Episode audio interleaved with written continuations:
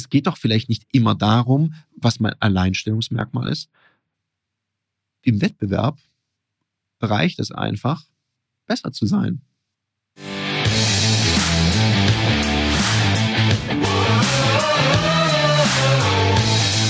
Herzlich willkommen bei dem Podcast Die Sales Couch Exzellenz im Vertrieb mit Tarek Abodela. In diesem Podcast teile ich mit dir meine Learnings aus den letzten 20 Jahren Unternehmertum und knapp 30 Jahren Vertrieb. Herzlich willkommen bei einer weiteren Folge von der Sales Couch. In dieser Folge spreche ich mit dir über das Thema USP, Unique Selling Proposition. Und warum ich finde, und Achtung, jetzt kommt eine steile These, dass der USP völlig überbewertet ist. Warum sage ich das? Ich merke das immer wieder und ich reflektiere das ja auch, wenn wir im Training dann mit den Leuten über den USP sprechen. Und manche sind so ganz verzweifeln sagen, ja, was soll denn der USP sein? Und sage, ja, das Alleinstellungsmerkmal. Was können nur Sie? Was macht Sie einzigartig auf dem Markt? da hat mir das letzte Verkäufer gesagt, ja, nix.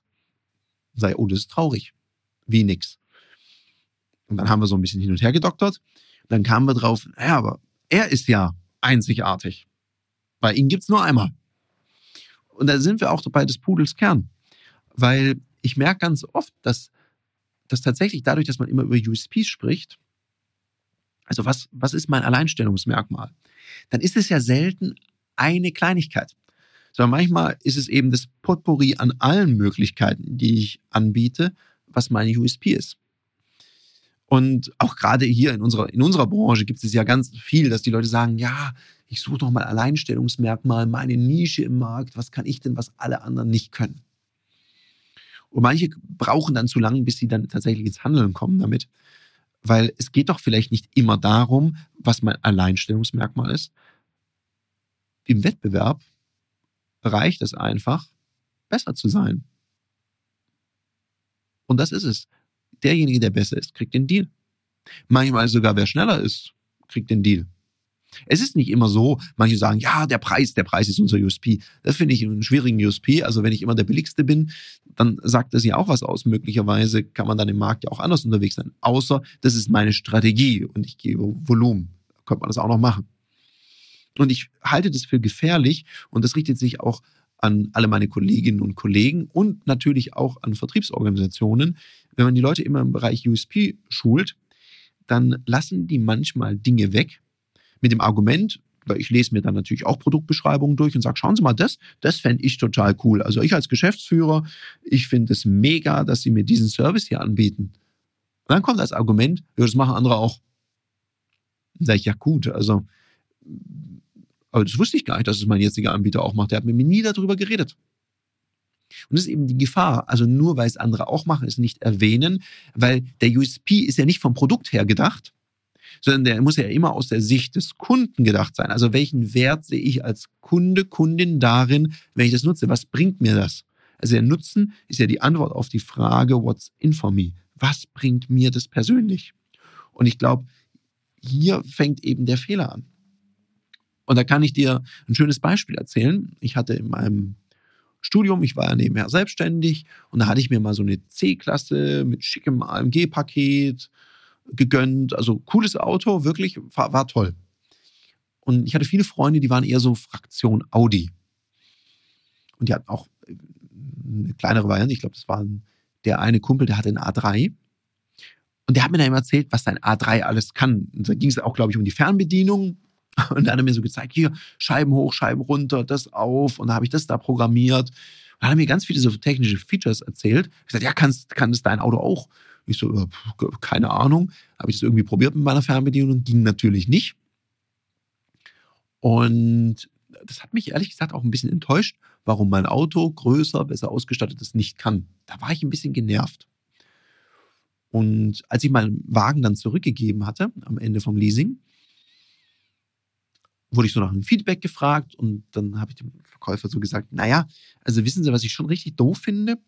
Dass mein Auto, was ja teurer war und besser ausgestattet als das von meinem Kumpel ist, das und das nicht konnte. Das finde ich schon ein bisschen merkwürdig. Warum ist das hier nicht inklusive? Da guckt er mich völlig irritiert an und sagt, ja, wie?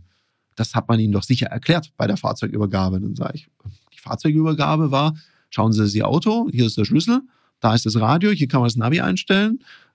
Ade waché. Und dann war's das. Mehr habe ich tatsächlich nicht erklärt bekommen. Aber klar, ich, ich hatte auch nicht so riesen Bock, viel erklärt zu kriegen, weil ich dachte, ja, Auto kenne ich. Und ich glaube, das ist ein Fehler. Weil auch nachdem verkauft wurde, wäre es ja cool gewesen, mir ein paar Features zu erklären. Dann wäre ich auf jeden Fall mal glücklicher gewesen. Und ich hätte genau das gleiche gemacht wie meine Kumpels. Ich hätte total begeistert über diese Features gesprochen. Also ich wäre sozusagen zum Markenbotschafter geworden. Also es ist ganz wichtig, auch nach dem Verkauf, bei der Produktübergabe ein gutes Onboarding auf das Produkt hinzukriegen, vor allem wenn es viele Features hat oder technische Innovationen. Da werde ich drüber sprechen. Und das Beispiel zeigt, glaube ich, wieder, wie fatal das ist, wenn ich zu viel interpretiere und zu wenig frage.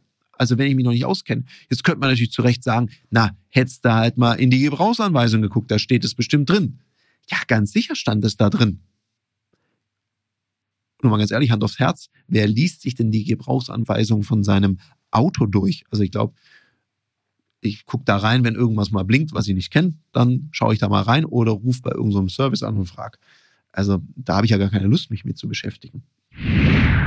Jetzt mal was anderes. Wann trainierst du eigentlich deine Führungs- und Verkaufsfähigkeiten? Jetzt hast du hoffentlich nicht gesagt, immer in meinem Alltag. Das geht nämlich besser, weil Profis trainieren nicht im Wettkampf. Da wird Leistung abgerufen. Aus dem Grund bieten wir dir in einem geschützten Raum mit Gleichgesinnten auf unserer Plattform Ludoki Online die Möglichkeit zu trainieren, dich auszuprobieren, egal ob das jetzt Verkaufen ist, dafür gibt es Termine oder auch das Führen ist. Unter www.ludoki.com Schrägstrich Termine kannst du dir ab 49 Euro an Termin sichern. Also buch dir dein Ticket und jetzt geht's heiter weiter mit der Sales Couch. Am Ende vom Tag geht's nicht immer um das Alleinstellungsmerkmal, sondern es geht darum, dass du einfach besser bist als dein Wettbewerb, weil dann gewinnst du den Deal. Und es muss nicht unbedingt sein, besser heißt nicht immer der billigere Preis. Vielleicht hast du besser zugehört oder du hast Fragen gestellt, die sonst noch nie jemand gestellt hat dem Kunden. Und bist auf Dinge gekommen und hattest noch eine gute Idee oder einen Tipp für denjenigen.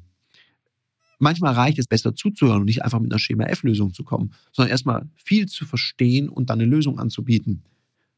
Dann bist nämlich du derjenige, der jetzt gerade verkauft, der USP. Ja, weil ganz oft machen wir im Vertrieb, nämlich in einem Markt, der immer enger wird, der immer vergleichbarer wird. Da machen wir den Unterschied im Markt. Und wie wir zuhören und wie wir auch die Adressaten verstehen, mit denen wir sprechen. Weil für eine Geschäftsleitung sind ja ganz andere Dinge relevant, wie für die Menschen, die nachher das Tool auch anwenden. Außer natürlich ist es was direkt für die Geschäftsleitung.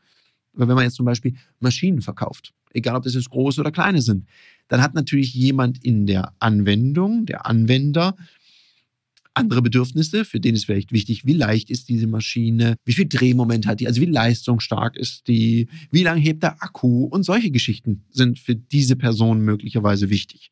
Für die Geschäftsleitung ist wichtig, wie sind denn die Garantieleistungen, wie ist der Service, wenn eine Maschine ausfällt, wie sind die sonstigen Prozesskosten, was kann ich von diesem Dienstleister noch beziehen, kann ich mehr Lösungen aus einer Hand, um eben auch die Schnittstellen zum, zum Beispiel zum Thema E-Procurement, also Digitalisierung meines ganzen Einkaufs, habe ich da Lösungen, über die ich nachdenken kann?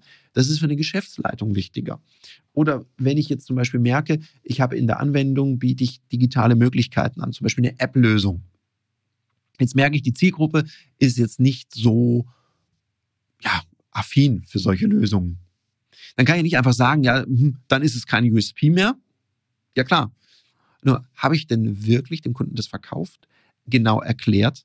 Habe ich es denn so gezeigt, was es demjenigen aus dem seiner Sicht hilft. Also wenn ich mit einem Anwender spreche, habe ich den Anwender so überzeugt, dass er schon zu seiner Geschäftsleitung geht und sagt, das ist so cool, das muss ich unbedingt haben. Weil manchmal spricht man ja und fragt, sag mal, wie seht denn ihr das?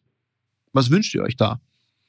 Und dann habe ich natürlich hier einen Bedarf oder beziehungsweise ein Bedürfnis geweckt beim Kunden.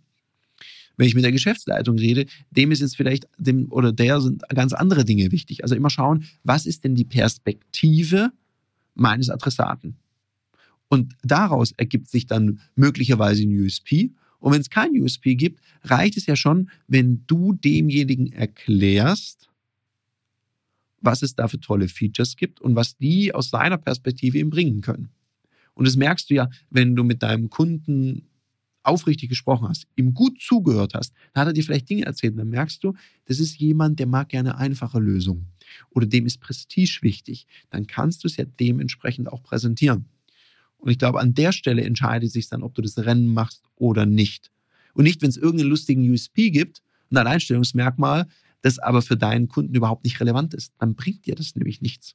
Also überprüf dich doch mal in deinem nächsten Verkaufsgespräch, was setzt denn du alles voraus?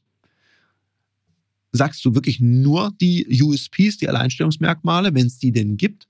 Oder erklärst du dem Kunden deine Dienstleistung, deine Produkte so, dass sie zu seinem Bedarf passen und erwähnst du auch Dinge, die alle anderen haben und erklärst ihm seinen Nutzen daraus. In dem Sinne, noch einen umsatzstarken Mittwoch. Das war eine Folge von Die Sales Couch. Danke, dass du hier deine Zeit investiert hast und bekanntlich bringt ja die Investition in dich selbst die beste Rendite. Und eins noch, ganz wichtig, vom Zuschauen ist noch niemand Meister geworden.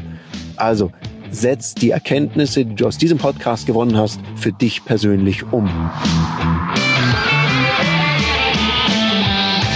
Wenn dir der Podcast gefallen hat, dann lass mir eine 5-Sterne-Bewertung da, hinterlass einen Kommentar und vor allem abonniert diesen Kanal, damit du in Zukunft keine Folge mehr verpasst. Und wenn du jetzt das Gefühl haben solltest, dass du jemanden kennst, der diesen Content auch unbedingt erfahren sollte, dann teil den mit ihm, weil Sharing is Caring und in diesem Sinne viel Erfolg beim Umsetzen.